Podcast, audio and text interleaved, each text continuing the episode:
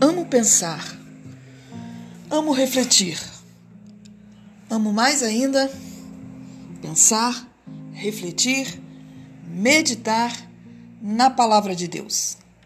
Por isso, estaremos juntos nessas pequenas reflexões bíblicas.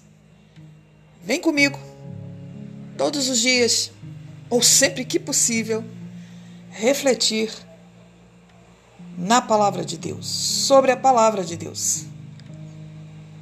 Hashtag não abro mão da minha fé.